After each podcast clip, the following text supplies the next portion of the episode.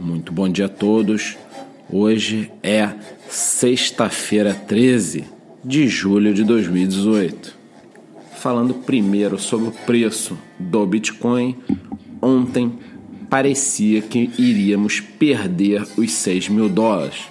Ocorre que por volta das 9 horas da noite, horário local, o Bitcoin sofreu um pequeno pump, saindo de quase 6.100 dólares para 6.300.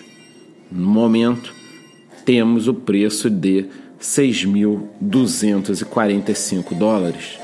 E é claro que as demais altcoins seguiram seu líder, mas não se anime, essa alta não é nada que faça você almoçar hoje em um local diferente daquele restaurantezinho aquilo da esquina Estamos falando de uma alta de apenas 1 ou 2% no máximo para as principais moedas.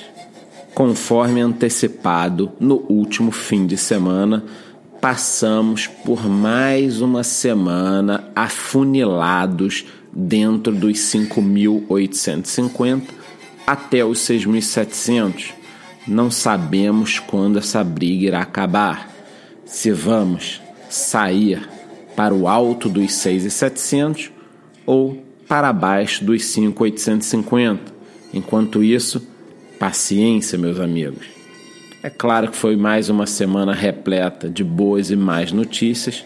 Eu gostaria de destacar algumas, mas a principal, na minha opinião, foi a compra do WEG Bank pela Token Pay, que depois acabou caindo no colo da Litecoin Foundation pesquisando mais a fundo, pude identificar que a principal estratégia da Fundação Litecoin é utilizar esse banco para lançar nos próximos nove meses um cartão de débito e, para o estabelecimento comercial, junto com a estrutura desse banco, a Litecoin Foundation terá uma troca imediata por moedas, ou seja, você estará com seu cartão de débito que será preenchido com Litecoin, só que o estabelecimento comercial poderá optar por trocar imediatamente isto pela moeda local.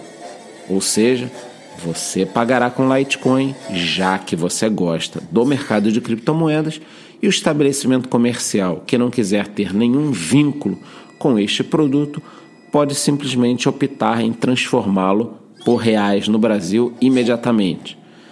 Eu acredito que isto seja um baita produto.